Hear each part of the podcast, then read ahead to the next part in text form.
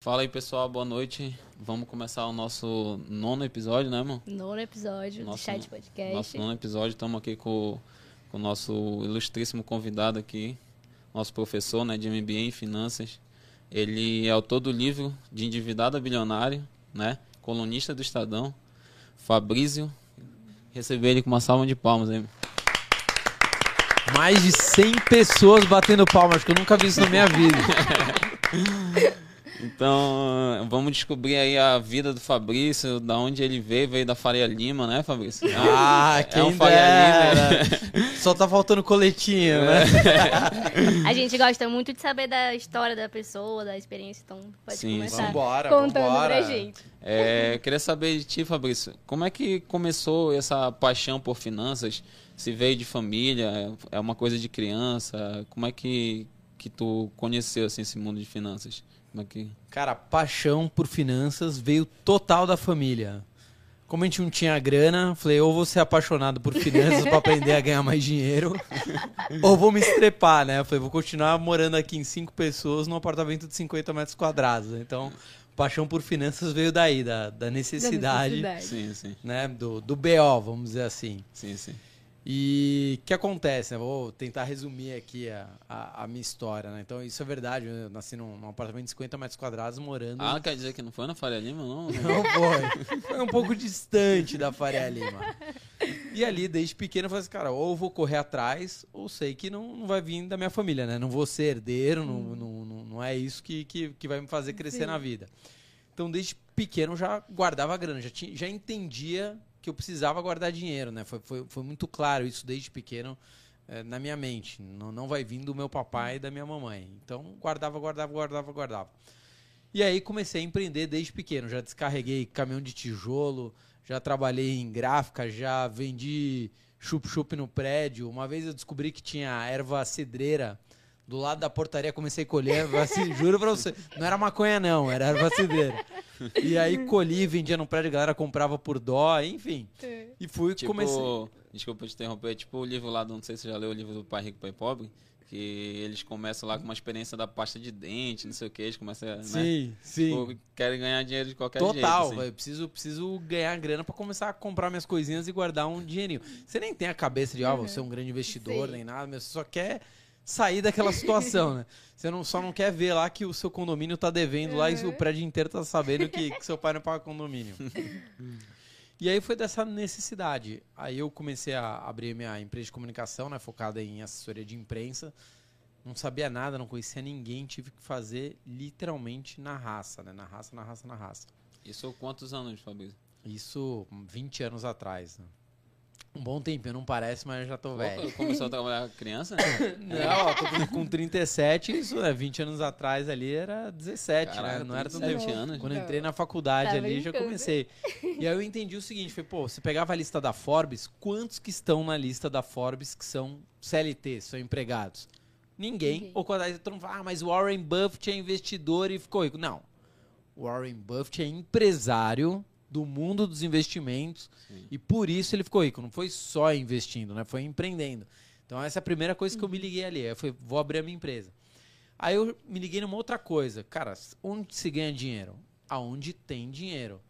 Você já viu, putz, crise no mercado financeiro, o mercado financeiro tá demitindo um monte de gente. Você não vê isso no jornal. Não. Aí eu falei, vou me especializar em mercado financeiro. Por quê? Pra ganhar dinheiro. E eu acabei me apaixonando. Falei, caraca, que mundo animal. Porque, via de regra, a gente não gosta da matemática na escola, né? Matemática é a Sim, sim. última coisa que a gente gosta. Eu mesmo gostava de história, geografia, mas não matemática. E acabei me apaixonando pelo, pelo mundo dos investimentos. Aí logo depois abri minha segunda empresa através de uma necessidade que eu vi. Pô, as pessoas querem ajuda para investir. Aí abri uma wealth, né, focada ali em gestão de grandes fortunas. E aí depois veio o terceiro, terceiro passo, que foi abrir um canal de educação financeira. Falei, pô, tem muita gente já falando de educação financeira, mas vou fazer de um viés diferente. Sim, sim. E aí- É, o que, que seria uma wealth? Desculpa te interromper, só pra, pra galera se- ficar ciente, hein? Tem os escritórios de agentes autônomos, por exemplo, que cuida do- dos investimentos das pessoas. Uma wealth é mais ou menos a mesma coisa, uma consultoria ali mais focada em grandes fortunas, né? Em patrimônio ali Entendi. acima de 5 milhões, enfim. E aí abriu uma wealth. É muito comum já lá fora. Aqui no Brasil esse conceito ainda não é tão difundido. E aí depois falei, agora falta abrir um canal de educação financeira. Eu já tenho uma assessoria de imprensa que presta serviço pros outros, eu faço os outros né, aparecerem. e agora vou fazer uma coisa dentro de casa, né? Uma Sim, coisa dentro de casa aqui. E aí abri o nosso canal, falei, mas não adianta fazer mais do mesmo. Beleza, se eu, se eu perguntar o que, que é CDB, tem um milhão de pessoas explicando o que, que é CDB. Sim. Agora, uma pessoa explicando no meio do deserto do Atacama o que, que é CDB, explicando numa estação de esqui o que, que é CDB, andando num carro conversível por São Paulo explicando o que, que, que é CDB, a informação é a mesma, mas o formato é diferente. Sim, sim. E às vezes o entretenimento é Sim. muito mais legal de você ver aquele conteúdo do que às vezes numa Com coisa ali num certeza. formato mais engessado. Sim, sim, com certeza. E aí a fórmula começou a dar certo. E hoje aí a gente atinge de visualizações aí 3 milhões e meio todos os meses. Então foi, eu deu certo? Acho que deu, né? Acho que o formato meio que É, o, emplacou o um nosso pouquinho. objetivo é chegar aí, É, né? lá, né? Não estamos começando. Todo mundo começou do zero. Não, Ninguém começa da metade. Todo mundo começa do zero. Então é isso que você tem que focar. Um passinho de cada vez. E uma coisa que todo mundo tem que ter em mente, não interessa se você é empreendedor, se você tem um podcast, se você tem qualquer coisa. Você não tem que ser focado em crescer. Crescer, acho que é o básico da Sim, vida. é, o- é, É o processo, natural, É o né? natural, o processo. Você tem que focado em crescer rápido e com consistência. Sim, Então, quando alguém fala, ah, a gente está crescendo, eu falo, desculpa, isso para mim não é uma boa notícia. A gente está crescendo rápido, a gente está crescendo com consistência ou deu uma crescida porque aconteceu algo diferente. Então, todo mundo, seja empresário, seja podcast, seja youtuber, o raio que o parta, não basta crescer, você tem que crescer rápido e com consistência. sim, sim. Aí você fala, tô indo na direção certa. Só crescer para mim não diz Até absolutamente porque, nada. tipo, se, se tiver um pico de crescimento muito grande, é, gera muitos incêndios dentro do, do processo, né? Dentro de uma empresa ou, ou por exemplo, aqui no, no, no que a gente faz, tipo, hoje a gente fala para 20, 30 pessoas ao vivo e, tipo, é diferente quando a gente for falar para 3, 4, 5 mil, né? Então, Exato. tem coisas que a gente vai poldando e vai aprendendo. Porque, tipo, hoje a gente pode não estar preparado para falar para 5 mil, 10 mil pessoas ao vivo. Então a gente vai aprendendo com o processo e tudo, né? Eu acho é, isso é importante. Uma coisa que eu sempre falo no meu Instagram é que o segredo é a constância, né? Todo dia eu posto isso, tipo, eu vou lá fazer meu exercício diário, né, na academia e eu coloco lá o segredo da constância e tal, o segredo da constância, porque eu realmente acredito muito, porque tipo, a empresa que, que hoje eu sobrevivo dela e foi o que fez eu alcançar a minha liberdade financeira e tudo, o segredo foi eu não fiz nada, tipo, extraordinário. Eu não, eu não sou o cara mais inteligente, eu não sou o Warren Buffett, eu não sou o, o cara mais esperto. Não, eu tive constância, né? Eu comecei, assim como tu falou, que tu começou lá é, carregando as coisas e tal. Eu comecei vendendo água de coco no sinal e mantive a constância. Minha empresa hoje tem mais de 10 anos e. Aliás, acho que eu já comprei uma água de coco sua há muito tempo É. atrás. Eu tô Talvez. lembrando que não, porque eu passei mal. Eu lembrei, eu falei, cara, um dia que eu encontrar direito. É, impossível. Porque eu- impossível, porque não, nunca foi em Manaus, eu vendi água de coco no sinal de Manaus. Com certeza não foi eu. Mas chegando à brincadeira, é, cara, eu acredito muito que, tipo, a constância é o que leva o resultado, né? Então, Total. Tipo, agora a gente tá começando esse projeto, estamos no nono episódio. Daqui a pouco a gente vai estar no 100, 200, 300 e isso vai Boa. vai trazer o resultado. É a constância, né? Não adianta também você querer, como tu falou, não adianta você querer. é, não é uma corrida, né? Como é que o Joel fala, mano? Não precisa acelerar, basta não parar. Sim, sim, o Joel, o Joel fala bastante isso. Não precisa acelerar, basta não parar. É manter uma constância e tal, né? Então, acho que isso que traz o resultado. Então, é, eu queria te perguntar como foi assim o início, o, o teu primeiro investimento, assim. Conta pra gente aí uma coisa que tu conta um- uma coisa engraçada que você já perdeu dinheiro em algum investimento. Pô, quem nunca, né? né? Quem conta, nunca? conta aí pra gente uma, uma história boa aí de, de investimento assim que não deu muito certo, mas que tu tirou um insight, tirou um aprendizado ali do Cara, meu primeiro investimento foi comprando ações da Petrobras. Por quê? Tinha um cara numa corretora de valores que você dava bom dia e ele falava, compra Petro. É a mesma corretora, o Thiago Nigro também trabalhou comigo nessa corretora, enfim. E aí eu falei, pô, vou comprar Petrobras, né? Não tem erro. Comprei Petrobras, não tem erro. Paguei mais de 50 reais na ação da Petrobras. E, e como é que era a- a- essa questão? Tipo, faz quantos anos isso? E isso faz também uns 17 anos. 16 anos. E, e como é que funcionavam as corretoras antigamente, Fabrício? Porque, tipo, eu comecei a investir tem uns três anos. E quando eu comecei agora já é online e tal. Tu aperta um botão lá, clica, compra e tal, escolhe. E há 17 anos atrás já era assim ou... Então, há 17 anos atrás tinha acabado de terminar o pregão Viva Voz, né? Que o pessoal ficava lá na Bolsa de Valores, aqui, aqui, vem aqui com o telefonezinho na mão, já tava online.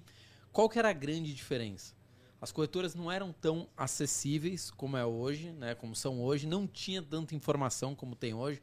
Hoje você dá um Google, cara, só não aprende quem não quer. Sim. É igual quando fala assim, ah, eu deixo dinheiro na poupança porque eu não entendo de investimento. Não, você é preguiçoso. Por isso que você deixa o dinheiro na poupança. Você gasta meia hora no Facebook, 40 minutos no Instagram e não é capaz de dar um Google. Investimentos melhores que a poupança. Então não vem com esse mimimi, não. Você deixa o dinheiro na poupança porque você é preguiçoso. Ponto, é verdade. É É verdade. a gente tem que falar as coisas na real, porque senão Sim. fica, é, porque eu não entendo. Cara, no Google é igual minha mãe. Minha mãe às vezes vem me perguntar, filho, você sabe? Eu falei, mas você deu um Google? Porque o Google responde tudo. Fala a mesma coisa pra minha mãe. Responde tipo, tudo. quando a gente fala isso pra pessoa, a gente incentiva ela a entender que a informação tá. A não é, ficar dependente das pessoas. Sim, A sim. gente precisa ser livre. precisa ser né? livre. É péssimo a gente ficar dependendo de uma pessoa para conseguir fazer algo. E hoje, e hoje é praticamente impossível. É, é- acho que é alguma informação que não exista ou no Google ou no YouTube. Que é, É quase- difícil. Cara, se não tem no Google e no YouTube, é porque não existe. Não existe. É, Tudo está no Google e no YouTube. Então, sim. qualquer pessoa. Cara, você precisa. Ah, preciso aprender a tirar um parafuso. Aí você põe lá, como tirar um parafuso. Tem algum. cara lá que Alguém tá com ensinando. vídeo. Tem um corno cara, lá no não, fim o do cara tá ensinando no vídeo, No velho. vídeo. No vídeo. Hoje o cara tá ensinando no vídeo, né? Tudo, como ligar uma máquina de lavar, tem lá. Então a informação tá ultra disseminada. Então você chegar e falar assim, não sei de algo, é um comodismo do caramba, porque se quase toda a informação do planeta está na internet, está no Google, está no YouTube, está no Instagram, está em um monte de coisa. Não tá mais na Barça, na La Rússia, que você tinha que Pois ter é. uma enciclopédia. Eu, eu fui dessa época, né? Você precisava fazer um trabalho de escola, você pegava seu amigo, porque quem era mais pobre não tinha, porque era cara, Era né? cara, a né? Barça, a La Rússia era cara. E aí você ia lá na página 82 sobre a Revolução Francesa. Aí tinha um textinho assim de, de sei lá, de mil palavras sobre a Revolução Francesa. Hoje não. O Google tá aí, então você tem informação de finanças, de empreendedorismo, você tem informação de absolutamente tudo. E totalmente gratuito. Totalmente gratuito. Então só não empreende, só não vai pra frente Quem quem é acomodado. Ponto. Não tem. Mas desculpa, a informação tá muito disseminada. Sim, sim. absurdamente disseminada. Vocês não pegaram e saíram lá do norte do Brasil Sim. e vieram pra cá? Pô, você consegue ter todas as informações, onde eu vou morar, quem que eu vou Inclusive, contactar. o, o apartamento que a gente mora foi pelo quinto andar, né? A gente nem... por uma startup, Pois é. né? Que hoje é um unicórnio, mas por, Sim, uma, sim. por uma startup. Então um monte de gente fica ali reclamando da vida que tem, mas também não toma nenhuma providência, não faz absolutamente nada. E A hoje você galera- tem a informação a A rodo. galera espera muito do governo, né? Espera muito de um terceiro. Eu tenho, e tal. tenho uma, uma frase que outro dia eu postei no Instagram que é a seguinte: Eu ganhei dinheiro no governo Fernando Henrique, ganhei dinheiro no governo Lula, ganhei dinheiro no governo Dilma e ganhei muito dinheiro no governo Bolsonaro. Por quê? Eu zero dependo de quem tá lá em cima. Aliás, eu não espero nada de quem tá lá em cima. Porque nenhum presidente mudou minha vida. Nossa, quando tava o Fernando Henrique, minha vida bombou. Quando o Lula foi presidente, cara, eu espero zero. Eu só não quero que atrapalhe muito minha vida, não atrapalhe muito meu país. Porque atrapalhar, todos vão. Então, se não atrapalhar muito, cara, a vida do empreendedor não tem que depender de presidente, de político, de absolutamente ninguém. Então não fala assim, ah, mas o país, o Brasil é difícil empreender. O Brasil é a terra da oportunidade. Quanto mais bagunça, mais Sim. oportunidade. Vai nos Estados Unidos achar que é fácil empreender. É fácil você abrir e fechar uma empresa. Quantas empresas não saíram daqui e acharam que era... O próprio Caíto da Chili Beans, ele fala, pô, achei que era um mar de rosas e tive que dar um passo para trás e ir devagarzinho. Paris 6, que é um restaurante aqui Uhum. de São Paulo, quis abrir a mesma fórmula nos Estados Unidos, tomou fumo.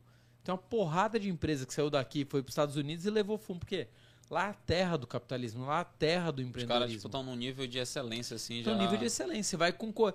É, o- é o seguinte, é mais fácil você ser jogador de basquete do Pinheiros ou ser um jogador da NBA? Ah, mas os Estados Unidos respira basquete, realmente. Sim. Só que você vai concorrer com altíssimo nível. Então o Brasil é a terra da oportunidade, aqui é a terra do empreendedorismo. Você veio lá do Pará, né? Não Belém tem do Pará. oportunidade pra caramba lá. Hoje Bom, que você tem a muito, cabeça aqui, que muito. você mora em São Paulo, né? Que é- Sim. aqui a gente respira trabalho.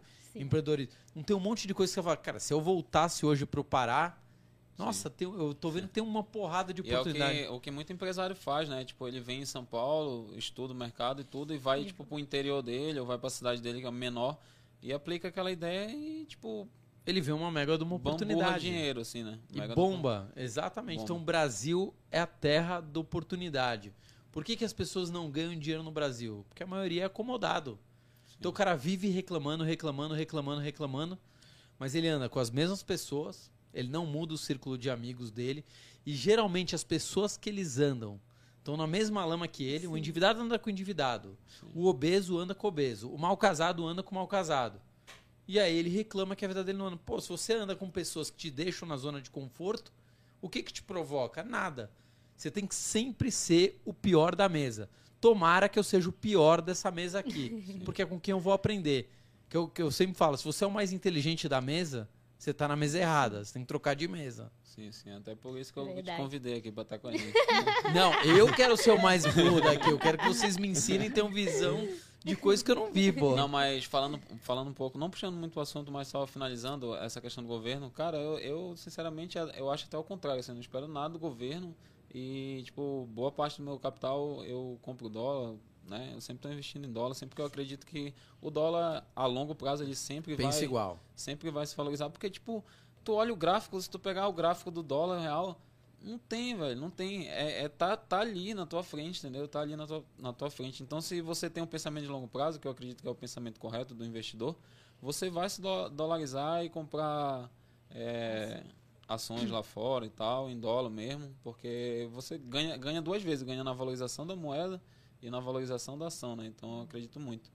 E para finalizar essa questão de, de governo, é, tem um livro que eu gosto muito que eu li, que é A Revolução dos Bichos. Não sei se tu- Sim, sim, sim. é, cara, aquilo ali retrata muito, né? O que, o que é o que é o governo, o que é então é, é muito isso. Tipo, para resumir assim a, a revolução dos bichos, né? Os bichos eles expulsam os humanos da fazenda e fazem uma revolução lá e tal, começam, né? E aí no final, já tipo no final do livro, os porcos que são os animais mais inteligentes, eles dominam ali, viram tipo os políticos, né, do dali da fazenda. E no final do livro já não se consegue mais distinguir o que, que são os porcos dos humanos. E eles vão alterando as leis, né? No início do, do livro tem as leis lá, tipo, é, nenhum animal beberá álcool, né? E já no final do livro é, eles mudaram a lei, aí tipo, nenhum animal beberá álcool em excesso. Quer dizer, o problema já é o excesso. É como, é como o governo faz, né? Tipo, tem a Constituição, eles vão fazendo várias emendas ali Posso pra fazer se um beneficiar. paralelo? Pode. todo partido político, todo, tá? De esquerda, de direita, começa com uma boa intenção, né? De mudar, de ideias e tal. Aí vem o ser humano e vai destruindo tudo aquilo que era absurdo. Ah, não, até que não é tão absurdo. Ah, isso aqui é- os fins acabam justificando os meios, né? Sim, sim. Então todo partido político, seja de esquerda e de direita, começa com uma boa intenção, mas aí para se manter no poder ou para chegar ao poder, os fins acabam justificando os meios e ver essa porcaria que a gente vê. Sim, tipo, coisas absurdas, né? Eu até vi tu postar lá no teu Instagram esses dias a questão do empréstimo lá do, do BNDES pra, pra Cuba, né? Absurdo. É. Aliás, amanhã tem uma entrevista com o presidente do BNDES, É. o meu amigo Gustavo, que tá lá fazendo uma revolução no BNDES. Absurdo, né? Como é que você empresta dinheiro para Cuba? Olha, olha que coisa mais bizarra. Você é o Banco Nacional de Desenvolvimento, BNDES, Do Brasil. do Brasil. Como se a gente não tivesse já um monte de problema, a gente empresta dinheiro para Cuba e para Venezuela. E qual que é o empréstimo, né? Qual que é a garantia do Sim. empréstimo de Porque Cuba? todo empréstimo tem que ter uma garantia. né? Charutos. Charuto. Você quer uma coisa mais grotesca, Bizarra. bizarra e absurda que isso? Acho que não existe, né? Acho que não existe. Você empresta de.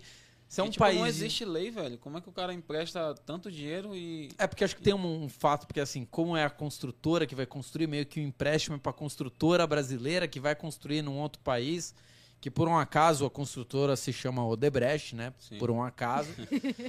né? E são países é, super democráticos, né? Que melhor exemplo de democracia pode ter como Cuba e Venezuela, Sim. né? Exemplos de democracia. E, e aí se empresta bilhões, sendo que o país precisa desenvolver uma. O Brasil precisa desenvolver uma porrada de coisa. Então isso é, é bizarro, é absurdo. Não tem nem o que falar, que palavra não que tem. você vai usar. É grotesco. Não tem. É, não tem- Grotesco. Só que eu acho que isso acontece muito, eh, Fabrício, porque, tipo, os políticos, ele- eles mexem com dinheiro que não é deles pra usar pra uma coisa que não, que não vai servir pra eles. Então, tipo, é a mesma coisa, tu, tu vai construir alguma coisa com dinheiro que não é teu e que... Então o cara não se preocupa, Po- entendeu? Posso ser realista? Todo cargo executivo, todo cargo executivo, prefeito, governador, presidente, o cara deveria ter sido já empresário alguma vez na vida. Sim, Porque um país, uma cidade, um estado precisa ser administrado igual uma empresa. sim, Você não pode gastar mais do que você arrecada, isso é básico. Você não pode encher sua folha de pagamento, porque você vai detonar o seu business. Então, para mim, todo cargo executivo, prefeito, governador e presidente, o cara tem que ser empresário. Eu sempre voto em empresário. sim. Se tiver um empresário agora para a próxima eleição, Dória, Dória. para presidente, é, pode ser o Dória, o, o Zema de Minas. Eu voto sempre em empresário. Sim. Porque o país, o estado e a cidade tem que ser administrado como uma empresa. Fato. Agora, tipo, por exemplo, a, a questão que tu falou lá que quando começou a investir, tu investiu na Petrobras, né? É, tu pega hoje, eu, eu vejo notícias de que, tipo, por exemplo, a, a Petrobras é, distribuiu um bocado de dividendo agora no passado. Aí veio o maior acionista da Petrobras, que é o Estado, que teoricamente é o presidente, falou que a Petrobras é, é um problema, a Petrobras é, distribuir muitos dividendos. Que a Petrobras não pode distribuir muitos dividendos. Como assim, né, velho? É, é, É. é- é tipo assim, a Petrobras é uma empresa, entendeu? Sim. Como é que ela não. Quanto mais dividendo, melhor. Como é que o, o dono da empresa, teoricamente, vem a público falar que a Petrobras não. E tipo, agora veio o Lula, né? Falou que. Vai É, mexer. Falou que vai mexer, que não tá nem aí e tal. E tipo, a empresa ela tem que gerar lucro. E tipo, Total. o cara vem com uma fala populista, né? Que é, Sim. o objetivo é populista, para dizer que a Petrobras tem que vender gasolina barata e não tem que ligar pro preço do, do barril do dólar. Ou, tipo, aquele discurso, né? De que a Petrobras é nossa e não sei o É, quê. mas, mas não tem almoço grátis. Se você baixar o preço do combustível, alguém vai pagar essa conta. Sim. É Não dar tem- com uma mão e chega com a outra. Não tem almoço grátis. Isso foi no, no governo Dilma, eles adotaram essa política, né? De controle ali de preços, tudo, o governo subsidiava. Até da energia também, né? Também, quem pagou essa conta? O próprio governo. E o dinheiro do governo vem da onde? Da população. Então o cara olha no posto, olha, agora o o preço da gasolina tá 1,50 mais barato. Você mesmo tá pagando essa conta. Sim. Só que emocionalmente pega muito bem, né? Nossa, É. o preço do combustível. Não tem almoço grátis. Tem uma frase que eu gosto muito que é a seguinte: para todo problema econômico complexo, existe uma solução simples e burra. Então toda vez que vem alguém falando, nossa, é a mesma coisa, né? Pô, vamos imprimir dinheiro e distribuir para a população. É lindo, né? Fala, nossa, quem não quer ganhar uma notinha ali de 100, né? Uma garopa para colocar na carteira. Sim. Só que para todo problema econômico complexo existe uma solução simples e burra. Sim. Não tem almoço grátis. E Não aí tem. você, como aconteceu agora na pandemia, né? Imprimiu muito dinheiro. E agora veio a inflação, né? Inflação. Veio imprimir O dinheiro. próprio Meirelles, que já foi, né? é, já teve lá no governo federal, agora está aqui no governo estadual, falou: não, não temos risco de inflação no nosso país, porque a gente está no meio de uma grande crise, então pode imprimir dinheiro e distribuir para a população. Vou falar mais.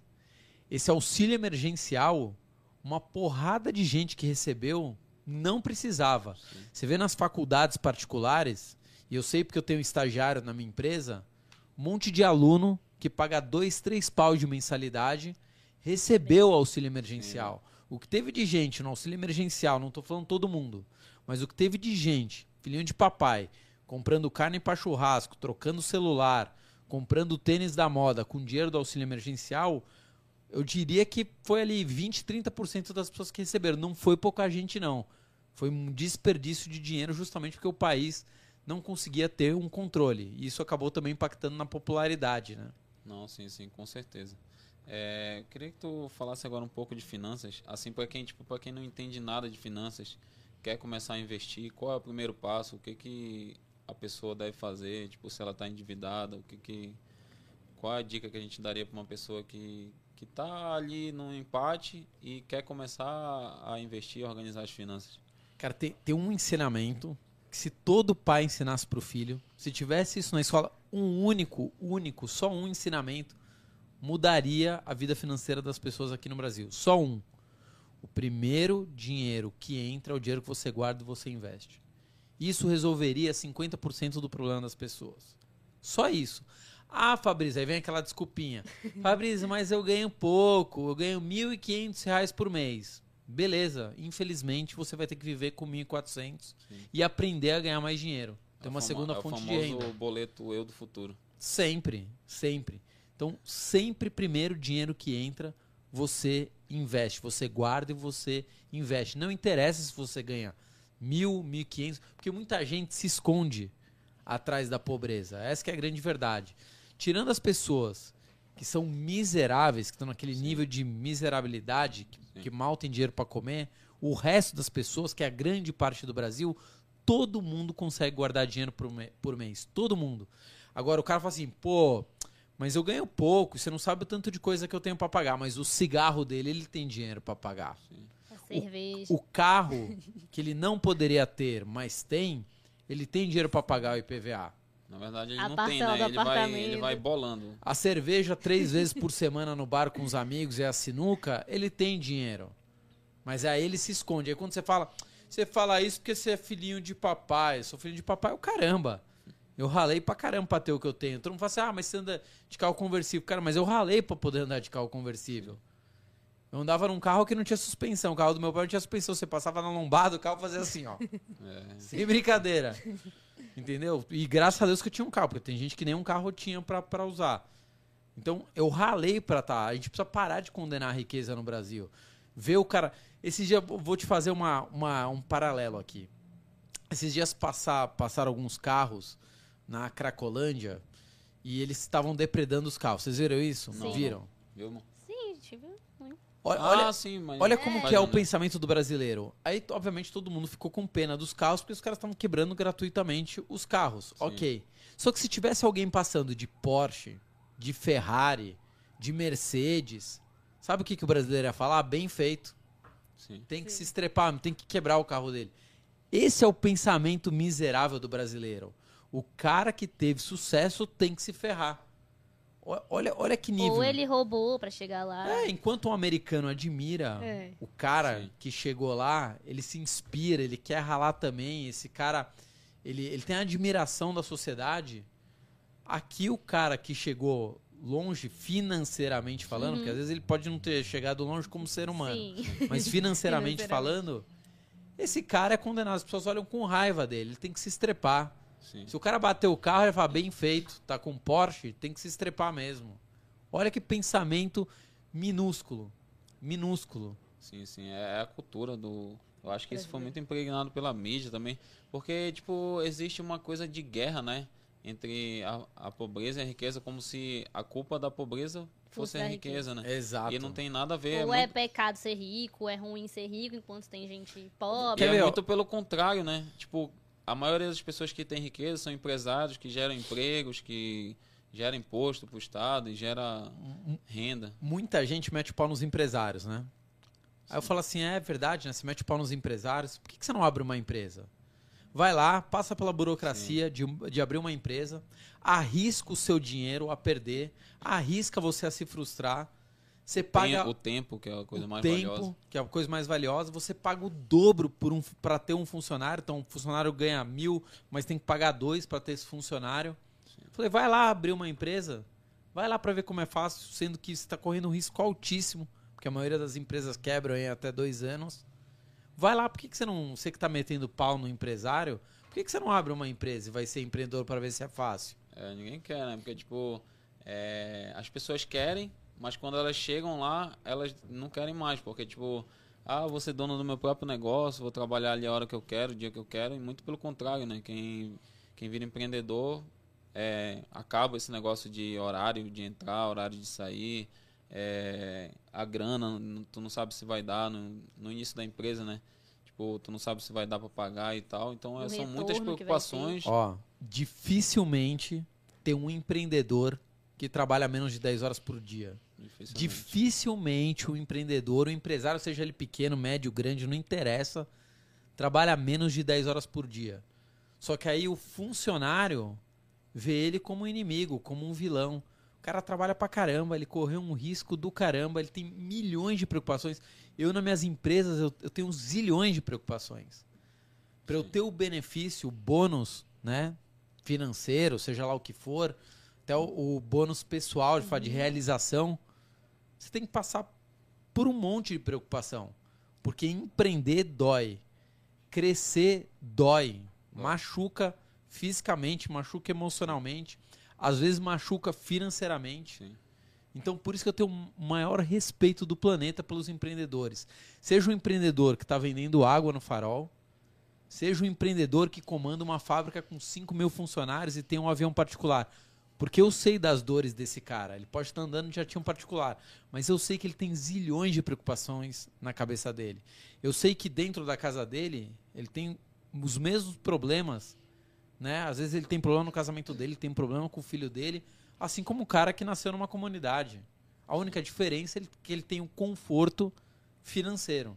Mas esse cara passa por um monte de preocupações. Sim, tipo, Todo mundo tem seus grandes, BOs. Todo grandes. mundo tem seus BOs. Não interessa se você é famoso, poderoso, rico. Todo mundo tem seus leões pra matar. Todo mundo. Você acha que o Neymar, tô vendo documentário, você acha que ele não tem um monte de BO? É o dia inteiro, cara. Imagina um estádio inteiro te xingando. Do seu próprio time. Não é fácil, Quantas pessoas aguentariam 50 mil pessoas do seu próprio time, torcedores do seu próprio time, te xingando, sendo que você nem começou a jogar, o jogo nem começou, e você já está entrando para jogar com um monte de gente te xingando. Quantas pessoas emocionalmente aguentariam isso? Sim, sim. Te garanto que não seriam muitas, não, tá? Não seriam muitas. Falando do Neymar, até, tipo, por exemplo, quando ele joga pelo Brasil, né? Teve uma época que, tipo, ele joga pelo Brasil praticamente ele de graça, né? O Brasil não paga. Então, a torcida, tipo, tava vaiando Neymar, falando mal que ele tava se jogando e tal, né?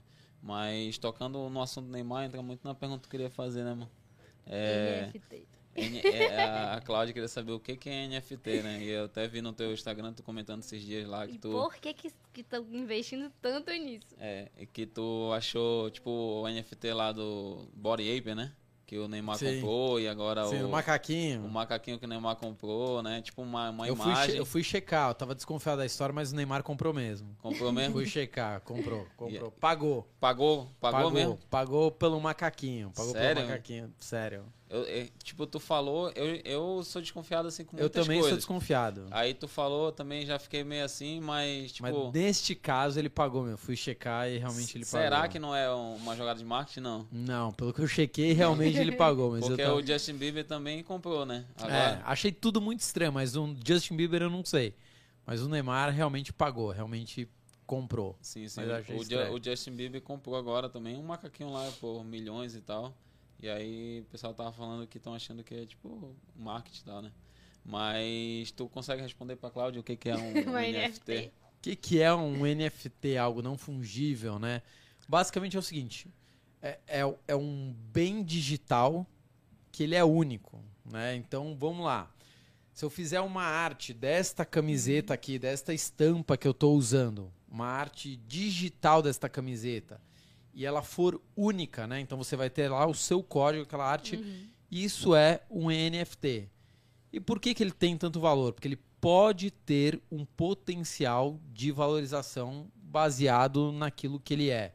Então, assim como pode virar pó. O que, que você acha dos NFTs? Vieram para ficar. O que, que vocês acham, acham das criptomoedas? Vieram para ficar. Mas no meio disso tem muito lixo. Sim. A maioria das criptomoedas são lixo. Uhum. A maioria dos NFTs são lixo.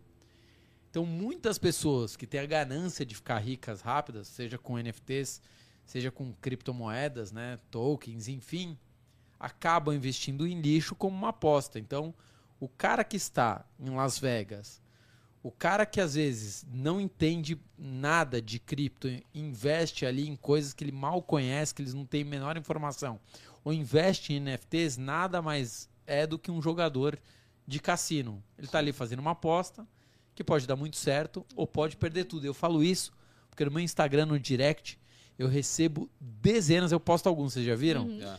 Eu recebo dezenas de relatos de pessoas que perderam tudo investindo em criptomoedas lixo. Sim. Por quê? Porque brincaram de cassino. Uma coisa é o Bitcoin, Outra coisa é a moeda do cachorrinho XPTO que fulano Beltrano falou que talvez possa valorizar. Pode valorizar 14 mil por cento? Pode. Mas é um cassino. Você está brincando de cassino. Sim. Dificilmente você. Quantas pessoas você conhece que ficaram ricas com criptomoedas? Nenhuma. É agora- Nenhuma. é agora Eu também não conheço. Eu também não conheço. Quantas pessoas você conhece que ficaram ricas porque compraram uma ação e a ação explodiu? Também não. Nenhuma também. Pouquíssimas pessoas. O Barsi, você conta nos dedos. Sim. Agora, quantas pessoas você conhece que ficaram ricas empreendendo? Muitas. Várias. Muitas, né? Então, é o risco-retorno. Cara, o que, que eu tenho mais chances de dar certo?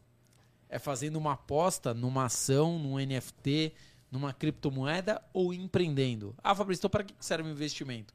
Investimento é para potencializar Sim. aquilo que você ganha trabalhando, empreendendo. Multiplicar Agora, o que, que as pessoas querem?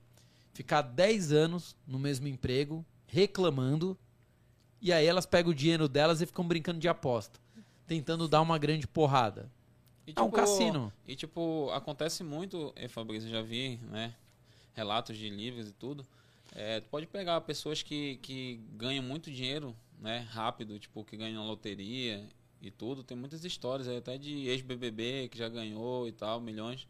E o cara fica pobre, porque, tipo, ele não participou do processo de enriquecer, né? Tipo, uma coisa é você participar, é você economizar ali seus 10%, Sim. 20% que você ganha todo mês. E aí você ir enriquecendo aos poucos, e você aprendeu que você tem que economizar e tal. E outra coisa é, tipo, tu dormiu pobre e acordou milionário. Atualmente ela só vai voltar ao estado natural, que é o estado de pobreza, né? Sim. É, ela vai pedir para voltar. Ela só vai voltar ao estado quando tu se Gastar tornar pobre tudo. de novo, quando tu gastar tudo. Então, Sim. é, uma coisa é tu te preparar para enriquecer, outra coisa é tu Total. enriquecer do dia para noite, né? Eu acho que e falando um pouco na, na questão do NFT do Neymar, uma coisa é, é o Neymar é, comprar um NFT lá de 6, acho que foi 6 milhões ali, né? de- Sim, vai, um milhão de dólares. Sim, um milhão de dólares. E, tipo, o que, que é um milhão de dólares pro Neymar, né? Entendeu? Outra coisa é a gente Se- pegar todo o nosso dinheiro e comprar um NFT. Cara, se, se der tudo errado, se o Neymar Não vai, perder. não vai Não, nem não. com a esquina. Não, É isso, o, o. Neymar comprou um NFT de um milhão de dólares. Se esse NFT virar pó, não faz cócegas pro Neymar. Mas às vezes o Zé Ruela, que tá colocando 3 mil, Sim. esses 3 mil vão fazer falta pro Zé Ruela. E E é isso que Ney- as pessoas não conseguem entender. E o Neymar ele não comprou um NFT de um milhão para valorizar 10 milhões. Eu acredito que não foi um investimento. Foi é, mais a questão do Body Ape, que é um clube e tal, né? E não sei o quê. O Neymar não precisa investir um milhão e ficar torcendo para o negócio valorizar 10 vezes, né? Isso aí não faz diferença pro Neymar. Ele comprou mais pela zoeira ali do boneco, eu acho. Pode ser uma questão de marketing. E para participar de um clube que tá Justin Bieber, que tá os caras lá do, da NBA e tal, entendeu? Só os caras têm. Sa- É qual- igual tipo relógio, Rolex. Algum, só alguns têm, o cara vai lá e compra e tal. entendeu? Sabe qual o problema? É grife. a- as pessoas às vezes têm. Quer ver? Eu vou, vou dar um exemplo aqui. Às vezes a pessoa ali tem um patrimônio de 10 mil, mas ela quer copiar alguém que tem um patrimônio de 10 milhões. Vou, vou dar um exemplo claro. Você acha que o cara que tem um patrimônio de 10 milhões, 50 milhões, ele mora de aluguel? Claro que não. Ele não mora de aluguel. Sim. Mas às vezes você precisa morar de aluguel. Ele não mora. Você acha que o, o Safra, você acha que o Abílio Diniz, você acha que esses caras moram de aluguel porque compensa? Não. Não. Eles querem morar no conforto da mansão deles, enfim. Eu acho que quanto maior o palácio, maior a solidão. Eu jamais moraria numa casa grande. Mas tudo bem. Sim. Agora, você quer copiar o mesmo comportamento dele. Não, mas fulano de tal tem isso, então eu também posso ter. Fulano de tal tem isso. Cara, você não pode. Cada um tem uma realidade. Vou, vou contar um caso pessoal meu. Eu tinha um amigo, né? Tenho um amigo que é empresário, dono de uma construtora. E quando eu tinha ali 17 anos, que eu ganhava 470 reais por mês, ele me chamava para viajar. O que que eu podia? Podia dividir o tanque de gasolina. Era tudo que eu podia. Ele pagava, às vezes, o, o camarote da balada, pagava tudo, porque, porque pô, eu ganhava 470 reais. Eu vou pegar todo o meu dinheiro e gastar num final de semana para acompanhar meu amigo que é empresário, dono de uma construtora? Não. Eu posso isso. Eu chegava e falava assim, Fernando, você sabe quanto eu ganho, cara. Mas eu também não vou ficar assim, ah, porque eu não ganho pouco, então não vou contribuir com nada. Não, puta folgado. Sim. Eu falava, eu ganho 470 reais por mês, eu posso dividir a gasolina com você. Eu não quero ser o folgadão. Agora, o resto eu não posso dividir um camarote. E ele falou, meu, relaxa, vem na minha, tamo junto. E beleza. Eu não queria, nem ficava frustrado. Ah, é porque ele tem, eu não tenho. Eu falei, não. Ele tem e eu vou ralar pra ter. Beleza, não tenho inveja. Nossa, ele tem, eu quero ter. Nossa, como eu sou com meus pais, não me deram. Não. Eu tô ali andando com ele, mas eu ando na minha condição. Mas ali já tinha um negócio. Eu tava andando com uma pessoa que era melhor que eu. Só porque tinha mais dinheiro? Não. Era uma pessoa que era um empresário. Era uma pessoa que era extremamente centrada. É uma pessoa que tinha valores de vida, de família parecidos com o meu. Então eu já estava naquela época andando com uma pessoa melhor do que eu.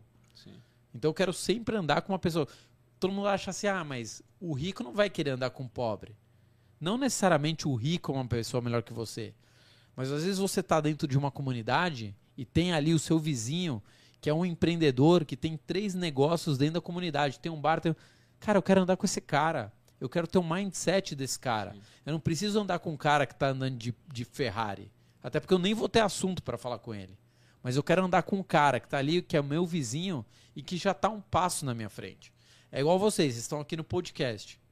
Cara, se tiver alguém com podcast que já tá voando, não precisa ser o Flow. Sim. Não precisa ser o Podpah, o Pod dela, sei lá. Mas com certeza vocês querem andar com alguém que tem um podcast que já tá andando, porque esse cara vai ensinar coisa para vocês. Sim, claro. Então eu sempre quero andar com pessoas que são melhores do que eu. É tipo aquele ditado que a nossa mãe falava, né, quando tinha criança. Tipo, é, me, fale, me fale com quem ande, É, que eu te direi quem é esse. né? Mas isso é muito. Diga-me quem quem anda, quem que eu te anda. direi quem é. Não, e tem um outro também que é quem anda com porco, farelo come, né? Então, É Eu não conhecia. assim. não? É uma pomba, alguma né? Uma pomba, assim. vive de migalhas. É, alguma coisa assim. Mas, tipo, é muito isso, velho. E tocando no, no assunto da questão de viver nas condições que, que é possível, é, eu, por exemplo, eu e a Cláudia, a gente vive num apartamento pequeno, né, de 50 metros quadrados, ali 40 metros quadrados, e a gente poderia ver melhor, entendeu? Eu gosto muito lá, eu, eu vejo muito, por exemplo, tu falou do Thiago Negro lá no início, é, e o Thiago Negro, tipo, já tinha uma época que ele tinha bastante grana e hoje ele já vive já na mansão dele lá e tal. Mas já tinha uma época que ele tinha uma certa grana e ele vivia num apartamento pequeno e tal. Né? eu gosto muito dessa filosofia, né? Comecei a ter essa filosofia de uns três anos pra cá e eu tô vendo que tá dando muito certo, entendeu? Sim. É, não, eu não me arrependo, não, acho que arrepender não é a palavra correta, mas tipo, eu gastei muito dinheiro, velho, muito, muito dinheiro antes de, eu, antes de eu me conscientizar, tipo, à toa, assim, muito nessa questão de é, de pagar pros outros, assim, e pagar de boa mesmo, entendeu? Porque eu, eu tinha e tal, só que coisas que não, hoje, eu- hoje eu olho para trás e vejo que não fazia muito sentido. Só que entra muito na questão do da herança familiar, né? Por exemplo, tipo, é, tem um livro que eu gosto bastante que eu li que é Os Segredos da Mente Milionária e ele toca muito nesse assunto de que os seus pensamentos que você tem em relação a finanças vêm muito das pessoas que lhe criaram e tal. E, tipo, veio muito do meu pai isso, né? Essa questão de sempre ser, tipo, praticamente o Robin Hood ali, onde ele tava, ele pagava pra todo mundo, não queria saber e tal, gastava tudo. E eu cresci vendo isso, acabou que eu achava que era certo e tal, acabei pagando bastante, mas graças a Deus é, chegou minha hora, meu momento, tudo serve de aprendizado. E eu não me arrependo, não é a palavra certa, mas eu poderia hoje já estar bem melhor. Mas, mas também. Não eu foi sei, por eu- isso, né? não foi por isso. E hoje eu entendo, né, como, como eu sempre falo, que o segredo é a constância, eu entendo que não é mais questão de si, né? Porque se eu vou ficar rico, se eu vou conquistar o que eu quero, é só questão de do tempo agora, Sim. entendeu? Quando? Sim. É só questão de quando, entendeu? Mas hoje eu sou tranquilo em relação a isso, velho, porque eu sei que é só questão de tempo, entendeu? Porque eu, graças a Deus, eu, eu sou empreendedor ali desde, desde os meus 18. E nessa, nessa trajetória, eu aprendi muito a fazer dinheiro. Eu não sabia a parte que tinha que economizar, entendeu? Aham. E aí, quando eu, eu, quando eu descobri Você a parte... achou que tinha um caixa eletrônico. É. Ah, o gasto, mas tá Acho sempre que como, entrando. como gasto, todo, mas... É. não, como É todo o taxista. é como todo mundo pensa, eu acho, Fabrício. Todo mundo não, mas tipo, a maioria das pessoas pensa que elas vão enricar assim, sei lá, que vai acontecer alguma coisa e elas vão. É, vai aumentar o salário, ou as vendas da empresa vão aumentar. Só que, tipo, quando a gente não tem a nossa educação financeira, a, a gente começa a ganhar mais e a gente começa a aumentar o nosso padrão de vida, começa a gastar mais, pagar para mais pessoas, comprar mais coisas, né? Sim. coisas que a gente nem utiliza e tal. E depois que eu descobri que eu não precisava de nada, hoje eu sou. é, Até a, a minha filha diz que eu sou mão de vaca, mas não é mão de vaca, não. É porque eu tô passando por um- uma fase mesmo que eu tô bem economista, cara. Eu sei que isso é só fase. E acho que mão de vaca é aquele cara que se priva de celebrar. Eu não me privo de celebrar. Tipo, se rolar um- uma coisa de final do ano, uma viagem, a gente gosta bastante de fazer viagem. Vamos programar nossas viagens. E é só questão mesmo de. Não gastar com. De não gastar precisa, com besteira, né? velho. É. Gastava muito com besteira, entendeu? Muito com roupa, muito com coisa. Sendo que hoje eu vejo que rico mesmo é aquele que tem dinheiro em conta, né? Dinheiro Não. líquido. Não, que tem um iPhone. É, que um- tem, um que tem carro liquidez, não que tem o, o, sei lá, roupa mais cara. Ou... Cara, tem uma, uma, uma teoria que é a seguinte: o dinheiro serve para três coisas. Ele compra conforto, ele compra experiências, né, viagem, coisas que você pode fazer por causa do dinheiro, e ele também serve para ajudar as pessoas que precisam. Para mim são as três principais funções do dinheiro. Se você tem dinheiro, 1 milhão, 10 milhões, 100 milhões, mas você não tem um mega conforto. Você não gasta em experiência, você só fica fazendo aquela mesma coisinha todo dia. Vai, trabalha, casa, casa, trabalha e não ajuda ninguém. Você é pobre. Sim, Você só tem dinheiro, mas você continua pobre. Você continua com a mente Sim. de pobre. É a mesma coisa o seguinte, para que que serve um tênis? Para usar. sim, Só que aí você pega o tênis e vai acumulando no seu armário e fala: "Nossa, eu tenho 20 Nikes". Não. Mas você não usa, porque o tênis foi feito para usar. O dinheiro foi feito para usar. Foi feito para investir? Também. Mas foi feito para usar. Agora, se você só guarda, você é um acumulador. Tem gente que acumula coisa velha, tem gente que acumula jornal, e você acumula dinheiro. sim, Mas no fundo você é um pobre, só que com dinheiro. Sim. Então, não podemos ser escravos. Assim, é muito bom quando o dinheiro está no bolso e não está no coração. sim. Né? Então, o dinheiro é para ficar no bolso. O dinheiro não é, não é o fim. Jamais. Dinheiro é o meio de você fazer algumas coisas. O dinheiro não vai te comprar saúde, o dinheiro não vai te comprar paz, o dinheiro não vai te comprar sono, o dinheiro não vai te comprar um amigo verdadeiro, o dinheiro não vai te comprar uma mulher fiel, uma mulher parceira. O dinheiro não vai. Isso ele não vai. sim. E o grande bem da vida é o que o dinheiro não compra. Quer dizer que o dinheiro é ruim? Não, o dinheiro é bom pra caramba. Serve pra uma porrada de coisa. Desde que você saiba usá-lo. O dinheiro foi feito para ser usado. Um desses usos é guardar e investir. sim. Agora, se você só guarda e você só investe, você não passa de um acumulador. sim, sim. Nada além Tem disso. que, tem que saber usufruir do dinheiro, né? é Uhum. bastante importante. Mas é como eu falei, tipo, eu usufruí muito tempo, entendeu? Agora eu tô passando por uma fase ali de talvez acumular, mas tô bem tranquilo, tenho o meu conforto, né? A gente vive bem, apesar do nosso apartamento ser pequeno, mas estamos bem, temos paz, temos saúde, graças a Deus tá, tá tudo bem. E qual é a próxima pergunta, amor? Que tu tinha separado aí? Deixa eu ver. Quando que o Bitcoin vai atingir um milhão de dólares? Pode ser. Bola de É, cristal. o meu o meu primeiro investimento foi em Bitcoin. Foi. Eu, eu- eu- ela começou a investir, aí eu comprei uns bitcoins. Mas, Violenta, já começou pelo. mas a maioria do, do, do aporte dela tá no tesouro e tal, tá bem tranquilo. É, tá na renda fixa. né, amor? Tá na renda fixa. E eu É, é perguntar- sobre Bitcoin, não? Não. Não, não. Quais os erros assim que tu acha que as pessoas mais cometem na hora de investir? Um deles é tratar o, o investimento como cassino, né? Cara, Mas vamos vamos lá. outros. Não, os maiores erros. Prim, prim- um dos erros cometidos por mais da metade dos investidores. Não tem estratégia. Se você perguntar pro investidor, falar assim, pô, bacana, você investe em tal, tal, tal, tal. Qual que é a sua estratégia de investimentos? A pessoa não sabe. É, veja bem, né? Eu vi agora o Bitcoin hoje mesmo, acabei de receber uma mensagem. O cara investiu em dólar, não sabia o que estava fazendo, perdeu lá 20%, tá desesperado. Por que ele tá desesperado? Porque ele não tem estratégia. Você acha que alguém que tem estratégia tá desesperado porque caiu 20% o dólar? Não. Ou o Bitcoin porque caiu 50%? Não, então primeiro erro, a pessoa não tem estratégia. Segundo erro, segundo erro né, de muitos investidores, viés de confirmação. O cara se apega a alguma coisa, seja Bitcoin, Sim. ações da Oi, enfim, uma porra de- ele se apega àquilo e ele só fica vendo notícias que confirmem aquela tese dele. Ele Então o cara numa investi- bolha. né? Entra, entra numa bolha. Então ele investiu em Bitcoin. Ele só, não, porque o Bitcoin é escasso. Não, porque tem o halving. Não, porque El Salvador adotou. Ele só fica vendo aquilo e ele se Uhum. apega. Então, só pode dar certo. Vira um torcedor. Vira um torcedor. Aí você fala, caramba, é o ativo mais seguro do mundo, porque só pode dar certo, né? Aí você pergunta, o que, que pode dar errado? O cara tem que parar para pensar o que, que pode dar errado. E você sempre tem, toda vez que você investe, toda vez que você investe, você tem que fazer o seguinte raciocínio. O que, que pode dar errado, muito errado? Sabe por quê? Se você pensar em cinco coisas que podem dar muito errado, ainda tem mais dez que você nem pensou. Então, para minimizar o risco, você tem que pensar em tudo que pode dar errado. Seja Bitcoin, seja ações, seja dólar, seja um negócio, seja imóvel. Então, essa é a segunda coisa, viés de confirmação.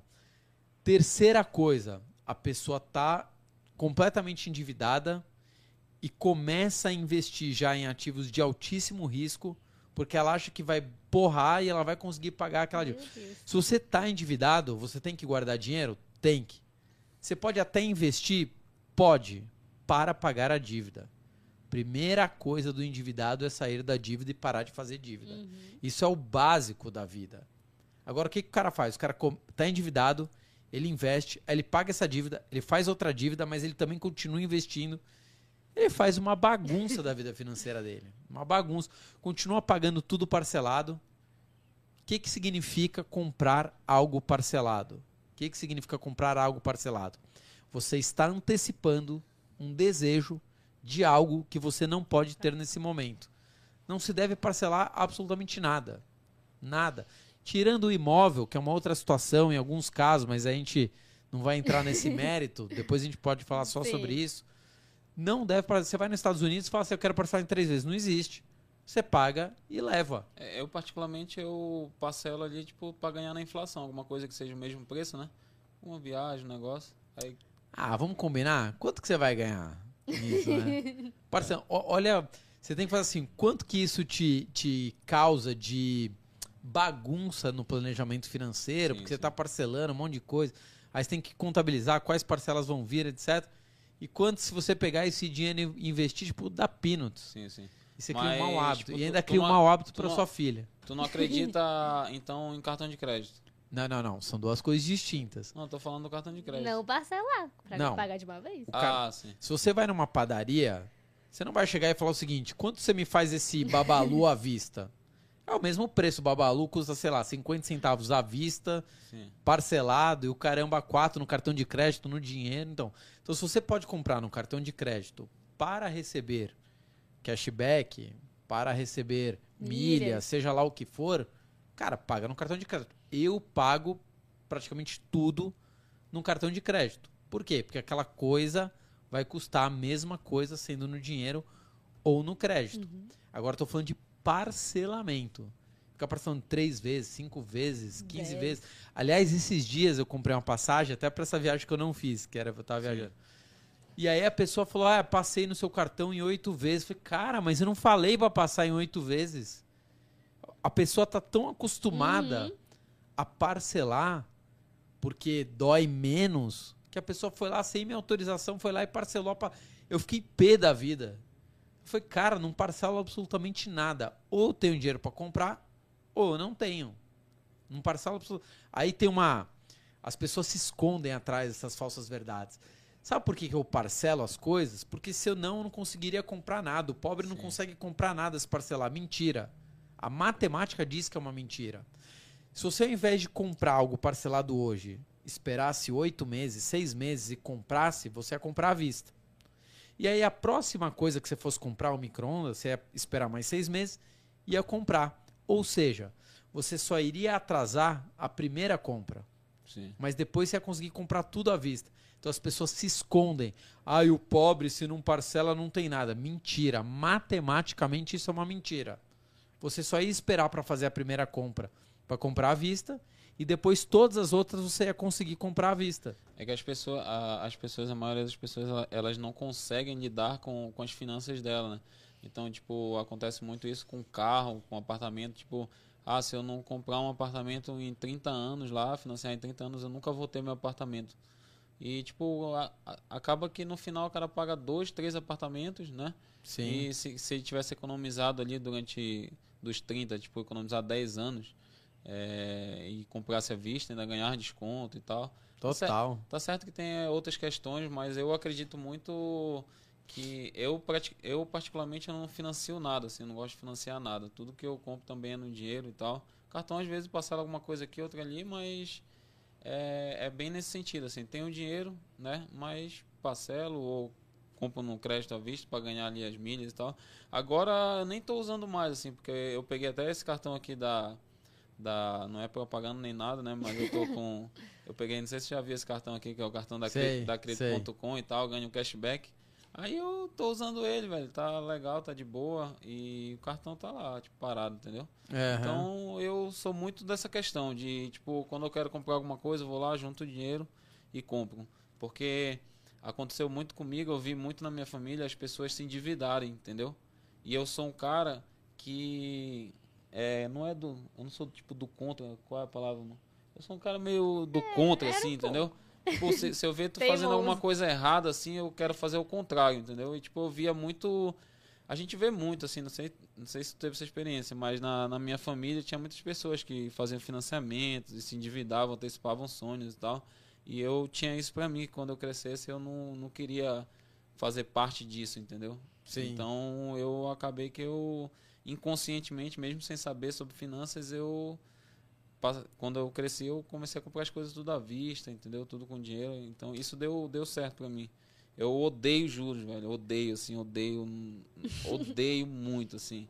Tipo, eu chego até momentos assim que eu tenho raiva de banco, dessas coisas, entendeu?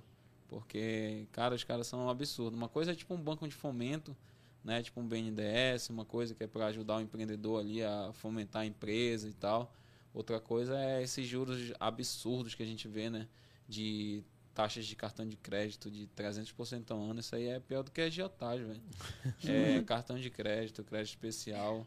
E o pior é que, tipo, é, eu, por exemplo, sou cliente do Santander. E aí fica chegando mensagem direto, velho. Tipo, parcele a fatura do seu cartão de crédito em 12 vezes, desafogue. Tipo, eles usam né, a copy, as palavras, para pessoa achar que aquilo é um benefício, né? Cara, mas sabe uma coisa que eu fico revoltado? As pessoas falam assim, cara, que absurdo, o cartão de crédito tá me cobrando 12% ao mês, 15% ao mês. Realmente é um juros absurdo. Mas alguém te obrigou a pois é, ter é. um cartão não. de crédito? alguém te obrigou a ter e a gastar no cartão de crédito? Alguém te obrigou a ter, a gastar no cartão de crédito e não pagar a fatura? Não. não. Então, se você não pode ter um cartão de crédito, não tenha. Se você não pode ter um carro, não tenha. Se você não pode ter um iPhone, não tenha a porcaria do iPhone. Sim. É simples, mas as pessoas querem ter porque todo mundo tem. tem. Eu não vou, eu vou chegar no Habibs e não vou ter um cartão de crédito? Não, imagina. Agora o cartão de crédito virou um símbolo de status. O cara abre a carteira, aí ele tem um cartão roxinho, o verdinho, o, prateada. Laranja. Ele tem cinco cartões de crédito. Na verdade, você não tem nada. Você tem cinco pedaços de plástico. O que manda é o quanto você tem de dinheiro. Só que agora virou um símbolo de status. O cara abrir a carteira e tem um monte de plástico. Eu nem plástico mais tenho, meu cartão fica dentro do meu celular, né? Mas virou um símbolo de estado. Meu, na minha época era o Nike Shocks. Você tem o, o tênis da, da molinha, uhum. era o símbolo de status. Agora cartão de crédito virou símbolo de status. O cara pede cartão em cinco instituições financeiras. Pra quê? Olha a dificuldade de você gerenciar quatro, cinco, cart... cinco pedaços de Não plástico. Faz sentido, né? Não faz sentido nenhum. Zero sentido. Por que isso? Vaidade. É. Simplesmente vaidade. Você tem um monte de pedaço de plástico, você não tem dinheiro. E depois Zero. que você tem essas coisas, a maioria das pessoas querem ter as coisas para achar que as outras pessoas vão achar que viver ela Viver é... de aparência. É, viver de aparência. Tem muita gente vive de aparência, Sendo não que, pode tipo, ter as coisas, mas quer Aquela pessoa, por tem. exemplo, a pessoa que tem uma coisa e quer mostrar para outra, a outra não tá nem aí, cara, se tu tem, entendeu? É, tipo, é mais coisa da própria pessoa do que eu tenho uma teoria que é a seguinte: quanto menos você é, mais você precisa parecer ser. Sim. Quanto menos personalidade, quanto menos identidade de quem você é, mais você precisa parecer Verdade. para os outros. Sim. Então, às vezes, o cara que tá ali com mega Rolex, com coisa aqui, marca aqui, né? Marca, tem até uma tatuagem da marca aqui. As pessoas usam lá Balenciaga, né? Sim. Põe aqui Gucci, O cinto da Louis Eu tava até vendo a. anda com outdoor aqui. Cara, quanto menos você é, mais você precisa do todo pra você mostrar que você é alguém. Sim, eu tava até vendo a Renata Barreto falando da, da GK, né? Tipo, caraca, ela postou uma foto da GK lá com umas roupas muito doidas, assim. Tipo, ela falando que não precisa ter muito dinheiro pra se vestir bem. E ela mostrou lá a GK que, tipo, era umas roupas, tipo, essas da Gucci aí, não sei o que, uma bolsa, não sei o que, e, tipo, tava zoado, assim, o coisa da GK O lá look. o look. Então, eu particularmente eu, eu passei por esse processo de porque como eu, eu fui muito humilde, né? E aí é, a sociedade em si, não sei o que acontece, a sociedade, a mídia leva a gente a querer ter o sapato, a querer ter coisa. E hoje, olhando para trás, eu percebo que tipo é, eu, eu posso ter isso, já tive, e isso não faz diferença nenhuma, né, cara? O que faz diferença no final é família, é amigos, é achar graça, é, é ajudar as pessoas e tal. É isso que faz sentido, mas tipo, eu já fui muito desses negócios de marca, hoje eu não sou mais assim. E tipo, depois que tu pode ter, eu acho, né? Quando vira um start Sim. assim, que tu. Porra, eu posso ter essa coisa, cara. Só que, tipo, pra mim não, não faz Não E assim, e não tem problema você ter algo de marca. Tem gente que adora relógio. Sim. Sim. Tem gente que adora a marca tal